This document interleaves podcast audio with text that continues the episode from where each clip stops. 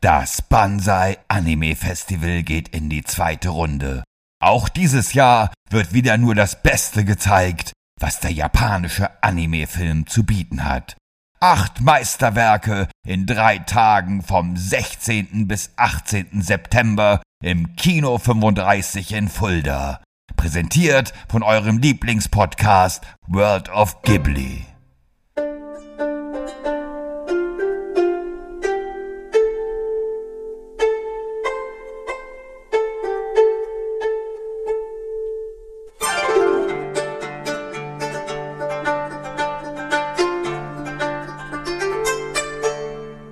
Hallo und herzlich willkommen zur 15. Episode unseres und eures Lieblingspodcasts über das Studio Ghibli. Herzlich willkommen hier bei World of Ghibli. Jetzt habe ich irgendwie einmal Ghibli, einmal Ghibli gesagt. Aber das, ihr wisst ja auch, dass ja beides nicht ganz falsch ist.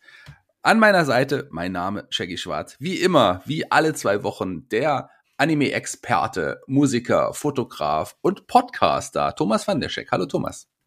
Ohayo gozaimasu Shaggy Senpai. Genau, das äh, wollte ich auch gerade sagen.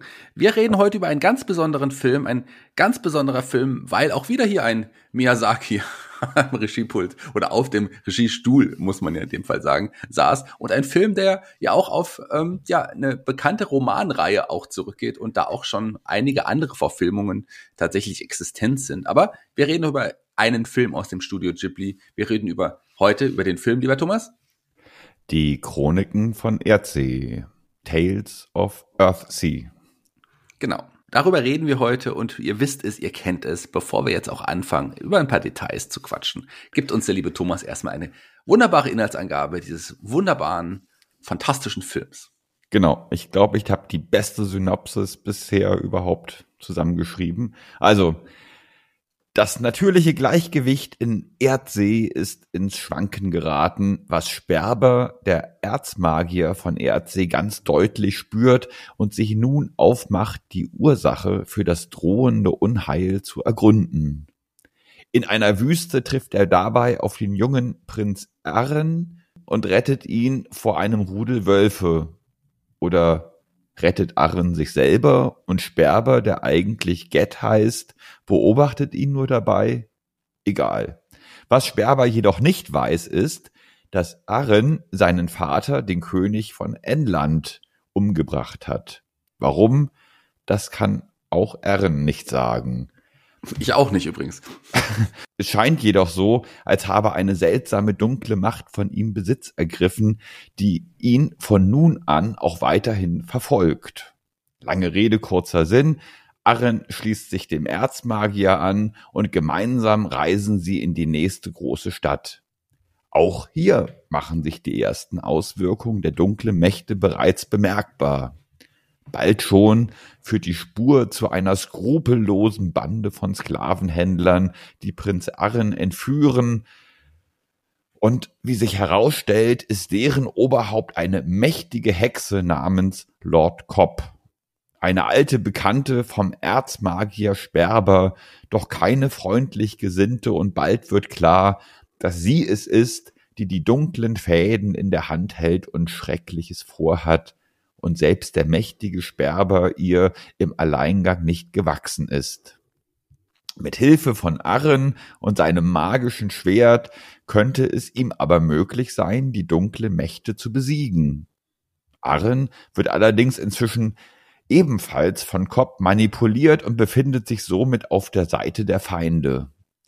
Wer kann ihnen nun noch helfen? Und werden sie einen Weg aus dieser unheilvollen Situation finden können? Und worum geht es eigentlich ganz genau?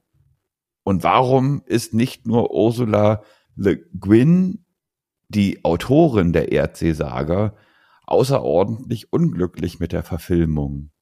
All das versuchen wir, soweit es uns möglich ist, in der heutigen Episode unseres Podcasts über das Studio Ghibli zu klären. Ja, das war jetzt nicht nur eine Inhaltsangabe, sondern auch gleich ein Lead-in in unseren Podcast. Sehr, sehr schön, lieber Thomas, sehr, sehr schön. Eine Sache möchte ich da aber noch mal kurz, ähm, ja, vielleicht verbessern. Die Hexe Kopp, die du angesprochen hast, ist natürlich ein Mann. was man aber auch eigentlich gar nicht versteht, wenn, wenn man sich das irgendwie anschaut. Man sieht wie eine Frau aus, wird im Deutschen von einer Frau gesprochen, aber äh, soll ein Mann sein. Im Japanischen wird auch diese Person auch von einer Frau gesprochen. Aber es wird auch ständig von einem Lord gesprochen. Also ist eigentlich die Hexe ein Hexer, der aussieht wie eine Frau, hat aber keine Brüste. Das ist alles sehr, sehr, sehr verwirrend. Und im, und im Buch angeblich ist es ein Mann. Ja, im Buch ist es auch ein Mann, genau. Also sagen wir mal so, es ist auch egal. So. Genau. So. Ähm, der Film ist 2006 erschienen, 2006 im Studio gibt die Regie. Ein Miyazaki, ich habe schon gesagt, aber Go Miyazaki. Und das ist niemand Geringeres als Thomas? Der Sohn von Miyazaki, der eigentlich Landbau, nee, Landschaftsgärtner sein wollte. Ja, sagen wir mal so, wenn man sich den Film angeschaut hat, fragt man sich, schade um den schönen Garten, oder? So. würde ich mal so sagen. Also ich will jetzt nicht zu kritisch sein. Trotzdem, der Film sieht ja auch teilweise sehr gut aus. 2006, wie gesagt, in, in Japan auch ähm, in die Kinos gekommen. In Deutschland ist der Film übrigens auch in die Kinos angelaufen, sogar schon 2007, während Österreich und die Schweiz noch ein paar Monate weiter warten mussten, und zwar bis März 2008, bis da der Film auch erschienen ist. Da allerdings nicht im Kino, da direkt auf DVD.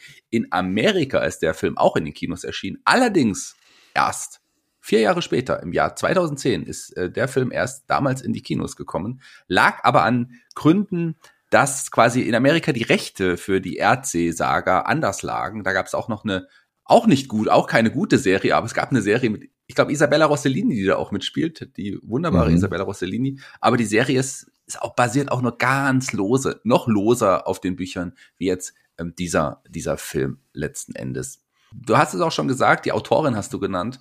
Ursula Quilber Le Guin oder also wie sie als Autorin bekannt ist, Ursula K. Le Guin. Ähm, die hat ja nicht nur die Erdsee-Welt erschaffen, es gibt auch noch die Heinisch, den Heinisch-Zyklus. Weiß nicht, ob dir da was sagt oder ob du überhaupt schon mal was von ihr gelesen hast. Ich habe ehrlich gesagt überhaupt noch gar nichts von ihr gelesen. Du? Hast du ähm, was? Nee, tatsächlich okay. auch nicht wirklich. Hat insofern, mich dann auch nicht äh, so interessiert.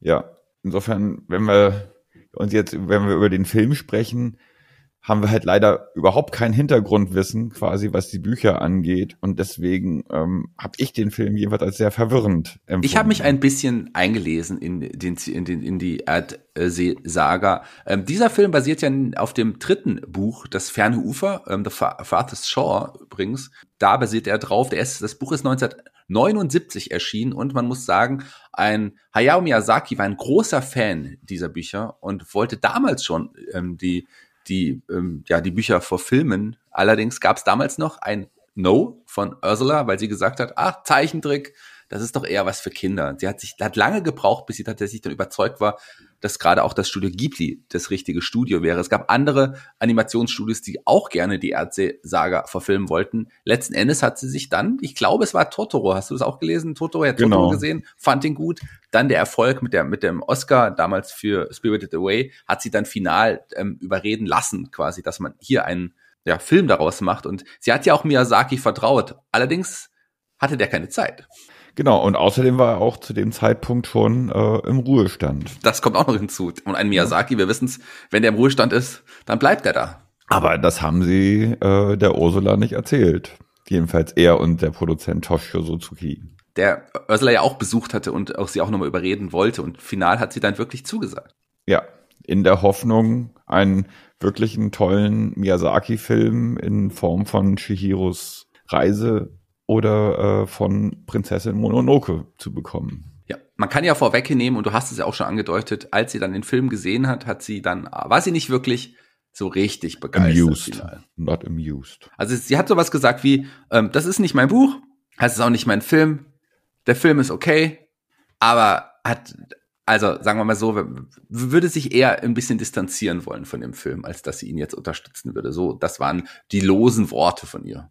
Ja, ja, und Miyazaki, der hat sich den Film ja auch angesehen und das ist, glaube ich, eine deiner Lieblingsgeschichten. Allerdings, also ich meine, äh, Miyazaki hat sich ja komplett aus der Produktion rausgezogen, ne, was natürlich für die Autorin sehr, sehr enttäuschend gewesen ist. Und äh, Goro, der eigentlich überhaupt keine Erfahrung hatte als Regisseur, wie gesagt, der ist eigentlich äh, Gartenlandschaftsbauer, wie ist das Wort richtig? Ja. Okay, ja, gewesen.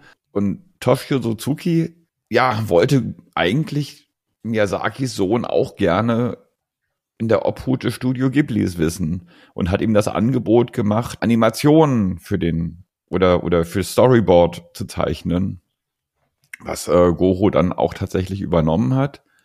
Und das hat äh, Suzuki aus irgendeinem Gründen gefallen und hat ihm dann sogar die Regie angeboten. Miyazaki war von Anfang an dagegen, aber Suzuki und Goro haben das dann trotzdem durchgezogen und das hat dann auch die Fronten zwischen Papa und Sohn verhärtet. Und als dann der Film vor den Mitarbeitern des Studio Ghiblis uraufgeführt worden ist, hat der Papa demonstrativ während des Films das Kino verlassen, ist erstmal ins Foyer gegangen, hat erstmal eine geraucht und äh, hat sich nicht wirklich gut über die Regiearbeit über das Regiedebüt seines Sohnes geäußert. Ja, während der Protagonist im Film ja seinen Vater ermordet, hat es Goro vielleicht mit diesem Film auch so ein bisschen getan. Vielleicht ist das auch ein Messerstich für Hayao, Hayao Miyazaki gewesen. Äh, Goro hat ja aber noch ein paar andere, also zumindest hat er noch den Mondblumenberg inszeniert, auch für das Studio Ghibli, darf man auch nicht vergessen. Auch einer deiner Lieblingsfilme? Ja, der Mondblumenberg ist wirklich gut. Ja. Ne, also da, da äh, war ich sehr überrascht, dass Goro dann doch noch mal die Kurve gekriegt hat. Leider hat er dann äh, auch noch Regie geführt bei Ronja Räubertochter, eigentlich eine der einzigen Serie des Studio Ghiblis, komplett computeranimiert und das sieht leider nicht gut aus. Ne? Also das äh, und da hat Goro auch wieder keine wirklich gute Arbeit abgeliefert und jetzt ist ja der ganz aktuelle Film Earwig and the Witch, Aya und die Hexe, letztes Jahr ins Kino gekommen oder angelaufen, in Japan jedenfalls. Hier ist er noch nicht zu sehen. Da sind wir mal sehr gespannt, ob da Goro auch da eine gute Arbeit geleistet hat oder ähm, ob es ebenfalls wieder Kritik gibt jetzt. Ja, da sind ne, wir sehr gespannt. Erdsee. Die Ronja Räubertochter-Serie habe ich mir noch nicht angeschaut, einfach aus einem ganz guten Grund. Ich war ja lange ach, was soll ich sagen? Ich bin ja eigentlich verliebt in Ronja Räubertochter ich äh, auch. aus der alten, aus der ja. alten Serie. Die fand ich immer ganz toll. Also das, da, das war Liebe und die kann mir keiner nehmen. Höchstens vielleicht diese Serie. Deswegen werde ich sie mir wahrscheinlich erstmal nicht anschauen. Obwohl es gab eine frühere Serie von Ronja. Ich kenne nee, den Film. Filme. Der Film, ja, die, ne, und die waren großartig. Ja, Oder diese der. Ronja bin ich auch ja, noch heute ich auch, verliebt. Ja. Ähm, ja, Goro Miyazaki hat Regie geführt, hat aber auch äh, das Drehbuch natürlich mitgeschrieben, zusammen mit Keiko Niwa. Und du hast es gesagt, Toshio Suzuki, wieder hier der Executive Producer. Musik von Tamiya Terajima. Terajima, spricht man das so aus? Wahrscheinlich. Terajima, mhm. Ja. Terajima. Da über die Musik sprechen wir auch heute auch noch. Aber äh, lass uns noch mal kurz, und da fangen wir ja eigentlich in der Regel auch meistens an, über die Synchronsprecher reden. Sperber wird in dem Fall synchronisiert im Deutschen. Wir reden erstmal über die Deutschen von Eckhard Belle. Und Eckhard Belle ist jemand, der auch ähm, ja, Serienfans eigentlich ganz bekannt ist. Der hat jetzt hier nicht nur den Sperber in dem Film, sondern der ist vor allem auch bekannt als, ich bin damit aufgewachsen, als der hat Saber Rider synchronisiert in Saber Rider und die Star Sheriffs zum Beispiel. Das ist, äh, kenne ich. Ansonsten hat er wirklich so coole Sachen gemacht wie Lorenzo Lamas in Renegade, den hat er synchronisiert. Oder vor allem, und damit bin ich auch aufgewachsen und ich denke mal, du warst auch ein großer Fan. Kevin Sorbo als Herkules, den hat er auch synchronisiert. Nie gesehen. Was, du hast Xena wenigstens gesehen? Nee. Auch nicht? Nee. Ah, naja. Ich bin der falsche Podcast-Partner für dich. Ja, wahrscheinlich. Aber Aaron wird synchronisiert von Manuel Straube und Manuel Straube, den kennt man auch als zum Beispiel Stewie aus Family Guy. Ähm, da hat er, hat er hat, den hat er zum Beispiel synchronisiert, aber vor allem auch gerade bei anderen Disney-Produktionen war er im Boot, bei der Jonas-Serie ist er mit dem Boot, spricht aber auch, und das ist, glaube ich, seine bekannteste Stimme, mittlerweile seit 2012 Martin Freeman, also vor allem im, seit dem Hobbit quasi ist er die Synchronstimme von Martin Freeman. Mhm. Da, der ist recht bekannt und wer auch dabei ist, der ist auch in vielen Produktionen dabei. Hier, hier nur ganz kurz, den König Walter von Hauf ein bekannter Synchronsprecher, der oft in den äh, Pixar-Filmen, aber auch schon jetzt auch bei Pompoko zum Beispiel den Erzähler gesprochen hat. Also der ist auch tatsächlich in animierten Filmen sehr oft zu sehen. Im Englischen, im Amerikanischen hat man da sich auch auf ein paar bekannte Namen, aber auch ein paar Namen, die auch jetzt dann zu dem Zeitpunkt nicht mehr ganz oben standen, wie zum Beispiel ähm, der Sparrowhawk oder als Sperber wird im, äh, in dem Fall Sparrowhawk, weil es ja im Englischen ist, wird von Timothy Dalton gesprochen. Und Timothy Dalton, der hat, hatte ja mal auch zeitweise die Lizenz zum Töten. Die hat genau. er dann genau. aber irgendwann abgegeben und danach ist auch nicht mehr viel äh, mit ihm passiert. Interessant auch, ähm, Willem Dafoe ist da auch mit in, in, einer, in einer kleinen Rolle und ähm, auch kleine Sprechrollen, unter anderem für Cheech Marin, Cheech und Chong, die kennst du aber, oder? Die kenne ich noch tatsächlich. So, der ja. spricht den ein. Ähm, der übrigens, ähm, der spricht quasi den den Sklavenhändler. So, also auch nur eine ganz kurze Rolle. Aber ich habe es kurz auf Englisch gesehen und musste tatsächlich an From Dusk Till Dawn denken, weil da ist er ja auch so eine Art Sklavenhändler und da steht da, you want pussies, uh, pussies. Ja gut, das sollte man vielleicht hier jetzt in, dem, in einem Ghibli-Podcast nicht erwähnen. Und so, sehr gefreut habe ich mich. Es geht auch um Katzen, ist auch alles gut. Ja, genau, stimmt. Sehr ja. gefreut habe ich mich auch über Brian George. Das ist Babu Butt aus Seinfeld, der auch eine Mini-Rolle gesprochen hat. Aber ich wusste, dass er hier spricht und habe es mir extra deswegen immer diese Szenen dann auf Englisch angeschaut. Ja, Tales from the Earthsea im Englischen, die Chroniken von RC. So viel zu den Synchronsprechern. Und ich habe natürlich äh, mir den Film wieder auf Japanisch angeguckt, habe mich dann aber tatsächlich auch dazu animiert gefühlt, immer mal ins Deutsche zu wechseln.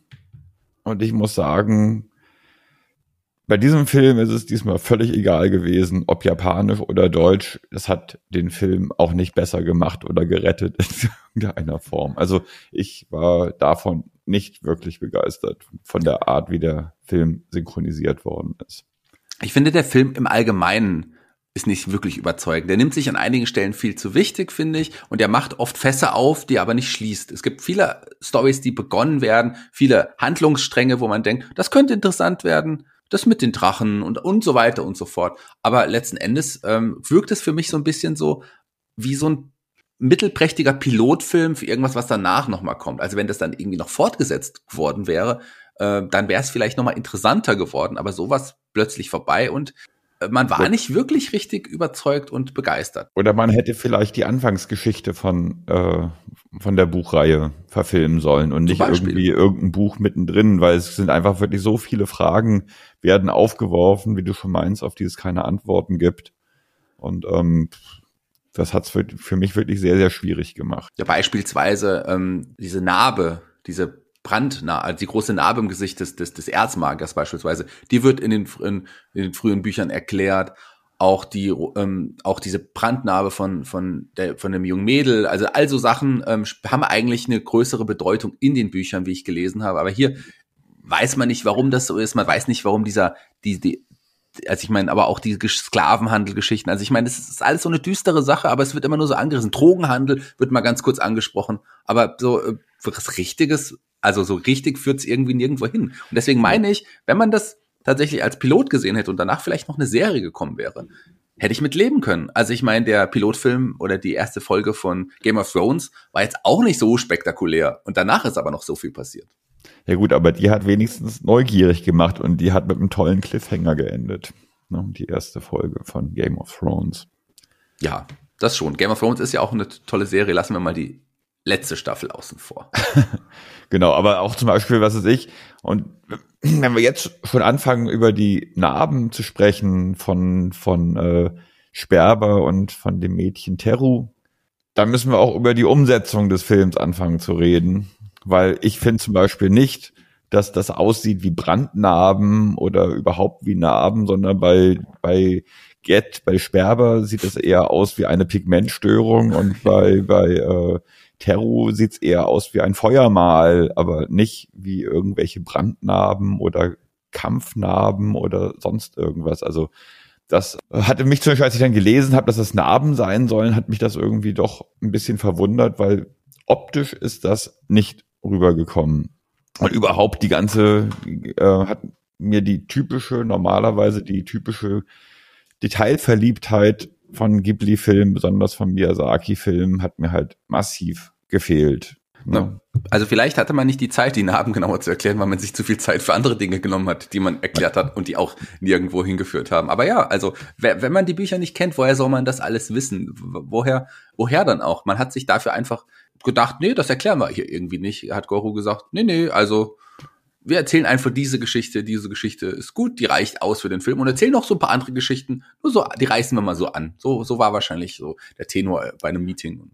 Naja, ähm, zumal man ja auch einen Film hat, der fast zwei Stunden dauert und die Produktionszeit hat im Vergleich zu anderen Ghibli-Filmen extrem kurz gedauert. Also es waren nur neun Monate für fast zwei, für fast zwei Stunden. Äh, in der Zeit hätte sein Vater vielleicht irgendwie gerade mal die ersten 30 Minuten fertiggestellt.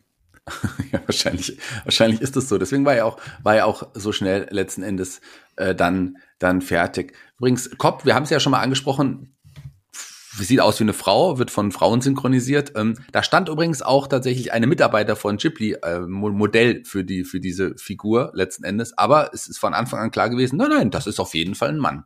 Also mhm. zumindest war es den Machern klar. Ich glaube, den den Zuschauern, die die Bücher nicht kennen, war es überhaupt nicht klar, bis ganz zum Ende, dass mal kurz erwähnt wurde. Ja, also wie gesagt, der Film wirft mehr Fragen auf, als dass er Antworten gibt. Ist halt tatsächlich so. Ein paar interessante äh, Side-Facts vielleicht. Ich habe, ähm, es gibt ja diese Szene, ähm, und das habe ich mir dann auch extra nochmal im japanischen Original angeschaut, als als als die diese Wachen, diese die die bösen Menschen und hier gibt es ja böse Menschen. Hier sind jetzt hier gibt es nicht dieses ja gut und böse, dieses Schema, dass es eher vermischt ist. Hier sind wirklich böse Menschen. Genau. Vielleicht ja. ein paar gute, man weiß nicht, ob die alle gut sind, aber die werden, wenn, dann sind die besessen von einem dunklen Schatten, der, der sie böse macht. Aber eigentlich sind die gut.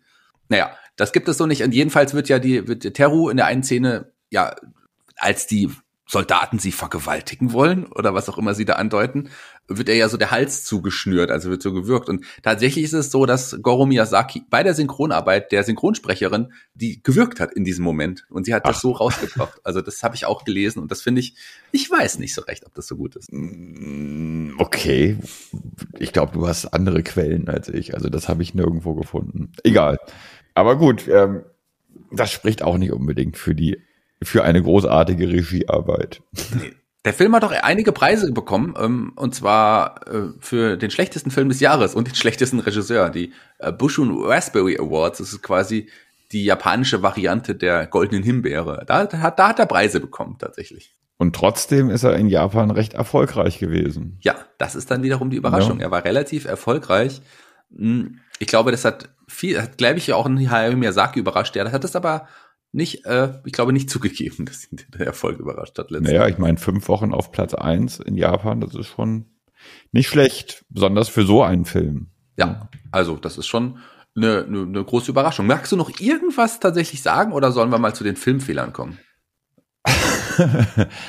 die großartigen Filmfehler. Okay. Ja. Ähm, können, die können wir ja mal eben kurz ab, abkaspern. Ja, also ähm, die Chroniken von RC an sich ist ein ganz großer Filmfehler, oder, oder wie soll man sagen? Na, es ist vielleicht wieder das Gleiche. Also das Einzige, was mir wieder aufgefallen ist, und das hast du letztes Mal ja schon widerlegt beim wandelnden Schloss, ist das auch mit den, mit den, ja, mit dem Herz. Also mit, das war als, als, als Cobb den, den, den Zauber auf Aachen wirkt, aber ja. gegen Ende des Films, dieser Vernichtungszauber, auch da äh, soll der Zauber ans Herz gedrückt werden, aber das, da ist kein Herz. Genau, aber im literarischen Sinne, im poetischen Sinne ist das Herz halt auf der linken Seite. Ja. Deswegen wird es auch von allen so dargestellt. Deswegen ist das wieder ein Filmfehler, der für mich keiner wirklich ist. Aber ich denke, den größten Filmfehler hast du schon eben angesprochen. Das ist, Und das ist der Film halt selbst tatsächlich. Ja. Ansonsten kann man über, also in meinen Augen gar nicht mehr so viel über, über den Film sagen. Oder hast du, hast du noch Aufzeichnungen, irgendwas, was du noch erwähnen möchtest? Außer, dass ich uns der Film tatsächlich, also ich weiß dein Ranking noch nicht, aber ich würde mal sagen, der könnte schon nicht ganz oben landen. Hm, gucken wir mal. Ich meine, ich meine, es gibt ja nicht nur was Schlechtes zu erzählen über den Film, sondern mich hat zum Beispiel die Musik beeindruckt. Also die Musik hat mir tatsächlich gut gefallen und hat mich auch teilweise wirklich stark an Prinzessin Mononoke erinnert. Und ich glaube, das ist auch überhaupt so eine Sache ähm, des Films. Man, ich weiß nicht, ob dir das auch so ging, aber mir jedenfalls ist die ganze Zeit aufgefallen, dass Goro versucht, wirklich an sich an Prinzessin Mononoke und Shihiros Reise ins Zauberland irgendwie anzulehnen. Auch diese Sache mit den Namen, irgendwie jeder hat nochmal einen zweiten Namen und einen wirklichen Namen und wer den wirklichen Namen weiß, hat die Macht über diese Person, wie das bei Shihiro gewesen ist und ähm, und die Musik erinnert total an Prinzessin Mononoke und und auch das Reittier von von mhm. äh, Aren erinnert an Mononoke und ähm, und ich habe die ganze Zeit so das Gefühl, Ähm, das Verhältnis zwischen Goro und seinem Papa war nicht sonderlich gut während des Films, aber aus irgendeinem Grund äh, hat er alles getan, um seinem Vater irgendwie recht zu machen. Und ich denke, das ist schon fast spürbar krampfhaft gewesen und, und äh, damit hat er die Situation vielleicht einfach sogar nur noch schlimmer gemacht. Die Fußstapfen, die er zu füllen hatte, waren jetzt nicht nur, die Fußstapfen der Filme waren jetzt nicht nur so groß, sondern auch natürlich die Fußstapfen seines Vaters. Das konnte er einfach nicht ausfüllen. Definitiv nicht. Und ähm, das hat den Film einfach, weil er, glaube ich, auch so übermotiviert an die Sache herangegangen ist und versucht, ihn wichtiger darzustellen, als er eigentlich ist. Der Film nimmt sich selber sehr, sehr wichtig. Und das ähm, finde ich auch eher eine Schwierigkeit, macht den Film nicht gerade sympathischer, finde ich. Nee, und von der Qualität her ist es halt wirklich ganz weit entfernt davon, dass es halt ein wirklicher Ghibli-Film in meinen Augen ist. Ähm, er ist einfach nur eine Episode aus einer mittelmäßigen Serie, die, ja, die aber, wo die Folge aber zwei Stunden dauert. Ganz Genau, da kommen wir doch auch direkt jetzt zu unserem VOG-Ranking. Ihr wisst es, ihr könnt es überall sehen bei uns in Social Media, äh, Facebook, Instagram. Schaut da mal nach, folgt uns, wenn ihr es nicht schon getan habt. Abonniert diesen Podcast, es lohnt sich, denn es ist ein wunderbarer Podcast mit und von zwei wunderbaren Menschen, die jetzt sich ans VOG-Ranking machen, das wir heute einfach mal der Einfachheit halber nicht erklären. Wie viele Punkte gibst du denn der Umsetzung? Also mal ganz ehrlich, niemand fängt, wenn jemand einen World of Ghibli Podcast anfängt, dann fängt er nicht mit diesem Film an mit dieser Folge. Das heißt, er hat mindestens schon eine andere Folge gehört und er weiß also, wie unser Wok Ranking geht. Genau, gehen wir einfach mal davon aus. So, okay, die Umsetzung. Also eine gutmütige 5 von 8. Das ist, glaube ich, irgendwie, äh, ich weiß nicht, ob ich schon mal einen anderen Film so schlecht bewertet habe von der Umsetzung. Nee, aber ähm, mehr als 5, eine gutmütige 5 kann ich tatsächlich nicht geben. Ja, ich kann diesem Film nicht mehr als vier Punkte geben, weil er auch, ähm, ich habe also für mich von der Umsetzung okay, also er sieht, er sieht in einigen Momenten sehr gut aus, finde ich, finde ich schon, muss man sagen. Aber es alles gibt ein paar schöne, paar schöne Lichtstimmungen, ja. finde ich. Aber auch, aber auch selbst die Hintergründe sind. Pff, ja, ich hatte immer das Gefühl, die haben eigentlich gar nicht so richtig Bock. Also das ist, ist also wenig motiviert alles gewesen. Ja, sie hatten halt auch weniger Zeit. Goro wollte ja auch da seinen Vater übertrumpfen, indem er sagt, nee, nee, wenn mein Papa zwei Jahre für einen Film braucht, ich schaffe das in drei Monaten. Vier Punkte auf jeden Fall nur auch von mir. Action. Action ist ja auch zu sehen. Ein wenig Action und teilweise hat die auch ganz gute Ansätze. Aber dann letztendlich in der, in der wirklich, in der letzten Konsequenz fehlt immer irgendwas und, ähm, und auch zum Beispiel, äh, Miyazaki hat zum Beispiel immer allen seinen Animateuren immer gesagt, guck genau hin, lernt irgendwie vom, vom, vom Leben und guckt genau hin, wie, wie, äh, wie finden Bewegungen statt, wie setzt man sich an den Tisch, äh, wie, wie macht man dieses, wie macht man jenes, damit das echt und authentisch wirkt. Und hier zum Beispiel ähm, rennt äh, Aren durchs Wasser. Und natürlich hat das Wasser einen gewissen Widerstand, aber das Wasser in dem Moment wirkt dann teilweise total zähflüssig, aber andererseits, wenn der in Traumsequenzen in zähflüssigem, in einer zähflüssigen Flüssigkeit sich befindet, wirkt es auf einmal total wässrig. Und das ist äh, irgendwie stimmt das alles nicht so richtig. Immer da, wo es dann, wenn es dann passiert, wenn Action zu sehen ist, dann fehlt einfach immer irgendwas, dass es irgendwie wirklich äh, glaubhaft wirkt. Und deswegen ähm, weiß ich nicht. Also ich kann der Action nicht mehr als drei Punkte geben. Ich habe auch zwischen drei und vier Punkten geschwankt. Ähm, ich mag einige Momente, also gerade die Drachen, äh, wenn man die sieht. Diese, diese Momente mag ich sehr, sehr gerne, muss ich irgendwie sagen. Ich weiß nicht warum. Ähm, das sieht auch ein bisschen komisch aus, aber irgendwie hat es mir doch gefallen, wenn die Drachen da rumgeflogen sind, die ja wo ich am Anfang auch erwartet habe, vielleicht eine größere Rolle spielen, ähm, die, die nur im Kopf die, eine größere Rolle spielen. Die wurden ja auch nicht mehr wirklich so richtig thematisiert. Klar, wir wissen, die Drachen ähm, kommen irgendwann zurück, wenn das Böse wieder, ach, was weiß denn ich, ist mir auch egal. Jedenfalls habe ich aber hier vier Punkte gegeben. Gut, also die Funktion der Drachen in dieser filmischen Umsetzung habe ich nicht verstanden, muss ich ehrlich sagen. Vielleicht muss man das Buch lesen, aber in dem dritten Band des Buchs, was jetzt verfilmt worden ist von Goro Miyazaki, machen Drachen überhaupt keinen Sinn. nee. Aber kommen wir zum Humorpunkt. Wie viel, wie oft hast du dich totgelacht? Saßt du manchmal da und hast gedacht, mein Gott, das ist ja lustig. So viel Schenkelklopfer-Humor, so viel auch pointierten äh, Gags und Punchlines, die eingebaut wurden in diesem Film, die machen diesen Film zumindest zu einem sehr, sehr lustigen Unterhalt Unterhaltungswert. Also, das Lustigste an dem Film war, dass du jetzt gerade eben gesagt hast, äh, dass der Film ein großer Filmfehler gewesen ist. Das fand ja. ich jetzt am amüsantesten. Äh, und für den Humor im Film an sich gebe ich das erste Mal seit Anbeginn des VOG-Rankings null Punkte. Ich habe auch lange mit mir gekämpft. Ich habe lange mit mir gekämpft, aber ich bin auch nicht wirklich hier, ähm, ja, ich, ich, ich, ich konnte nicht anders. Ich musste auch hier aus dem gleichen Grund die null Punkte geben. Es gibt keinen einzigen Moment in diesem Film, der ein paar gute Ansätze, ich will ihn jetzt ganz, ganz schlecht machen, aber auf Ghibli-Niveau ist er halt bei weitem nicht. Da ist er ganz weit weg von. Aber es gibt auch nicht mal einen Moment, wo ich denke, hm, das war aber süß oder lustig. Das gibt's gar nicht. Deswegen kann nee. ich auch nicht anders als null Punkte geben. Ja, sehe ich ganz genauso. Ich habe überlegt, als da dieser Drogenhändler kurz da war, weil ich dachte, das wäre vielleicht eine Persiflage irgendwie so auf oder nochmal so die Message hier Drogen, keine Ahnung, sind scheiße, liebe Kinder und das irgendwie auf, weil der auch so so diese Stimme und so lustig irgendwie, aber dann sieht man auch wirklich diese die Drogenabhängigen, die da am Boden liegen und dann dachte ich, mh, hm, nee, null Punkte. Also für den Humor. Der Plot, lieber Thomas. Ja, der Plot. Es passiert irgendwie ganz, ganz viel und es passiert aber andererseits irgendwie auch überhaupt gar nichts.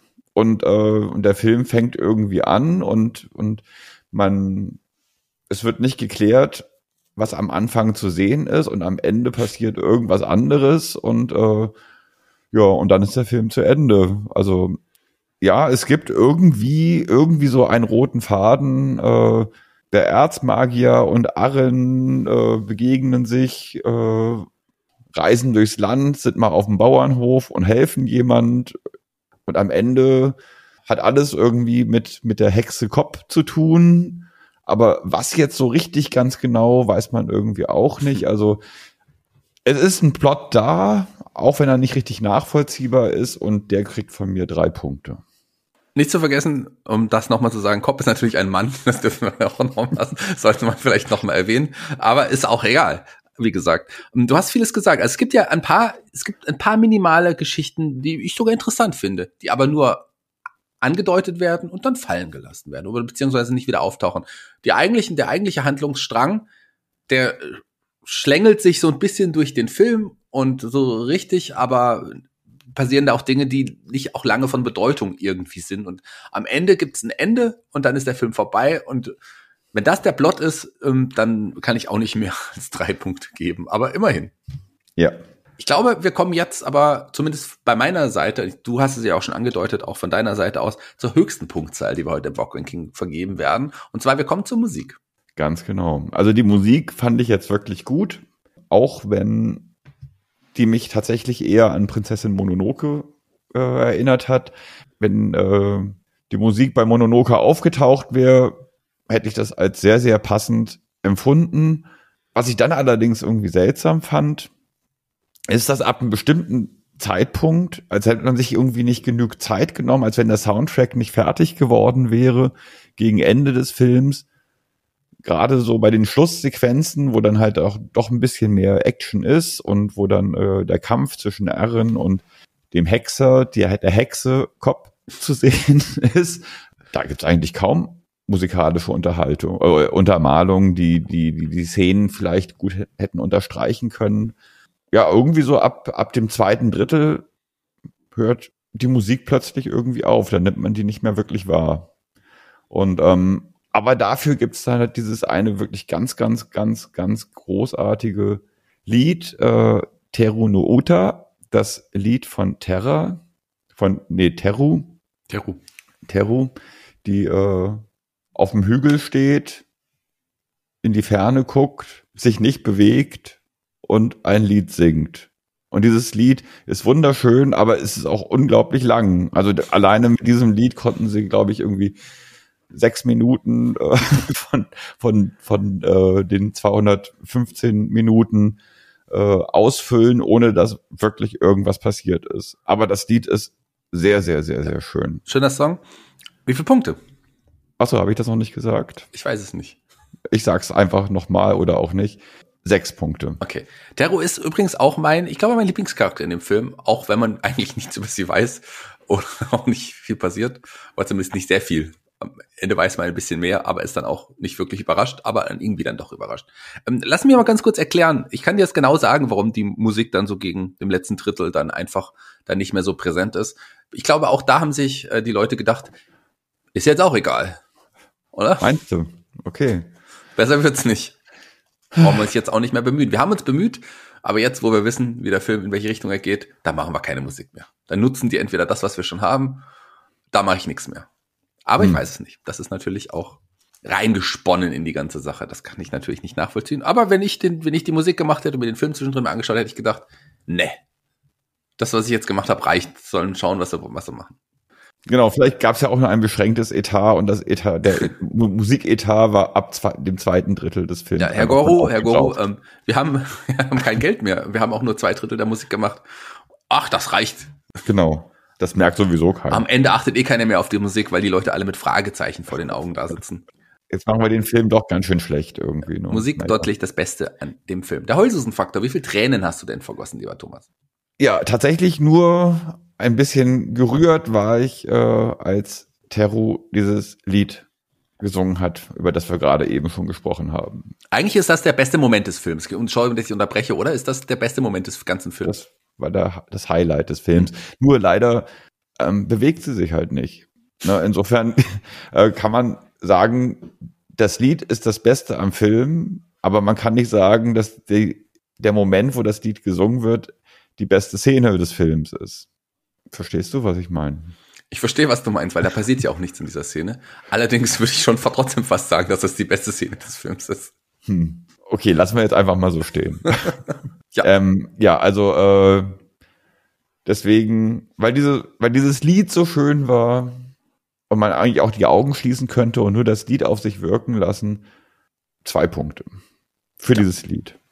Auch hier in den letzten Kategorien, in den ersten waren wir unterschiedlich, in den letzten sind wir tatsächlich gleich. Auch ich gebe hier, es gibt noch ein paar andere emotionale Momente, zumindest Momente, die einen, wie das mit den Drogensachen, zum Beispiel mit den Drogenabhängigen und, und so ein paar andere Sklaven. Das finde ich schon tragisch. Ähm, ich habe jetzt deswegen nicht geweint, aber das hat mich auch schon mitgenommen und so ein bisschen auch wütend gemacht, ein kleines bisschen. Deswegen waren da Emotionen schon da, aber ich kann trotzdem nicht mehr als zwei Punkte letzten Endes geben weil es auch nur so angerissen wird und auch nicht wirklich thematisiert wird. Das hätte man auch größer machen können. Was in den Büchern teilweise ein bisschen größer gemacht wird, aber hier wohl definitiv nicht. Ich komme dann auf einen Gesamtwert von 19 und, äh, Punkten und einen Zwischenwert von 3,2. Wie sieht's bei dir aus? Witzigerweise ganz genauso.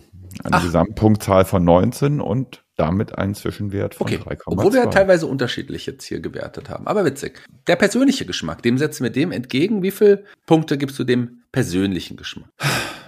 Ja, acht Punkte kann man geben.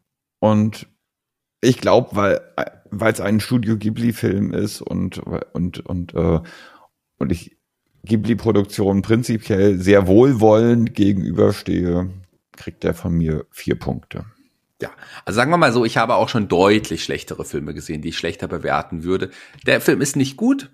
Der Film ist in einigen Ansätzen in Ordnung. Da hätte man wirklich mehr draus machen können, weil es auch wirklich eine große Story ist, eine große Geschichte, die man auch hätte nutzen können. Die hatte man hier nur in Ansätzen genutzt.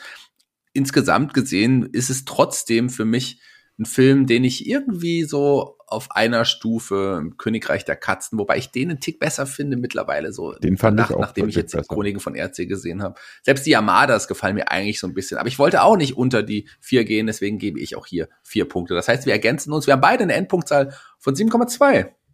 So sieht's aus. Ja, 7, bei mir reicht es aber trotzdem nur für den letzten Platz, lieber Thomas. Und bei mir auch. Ja, 15.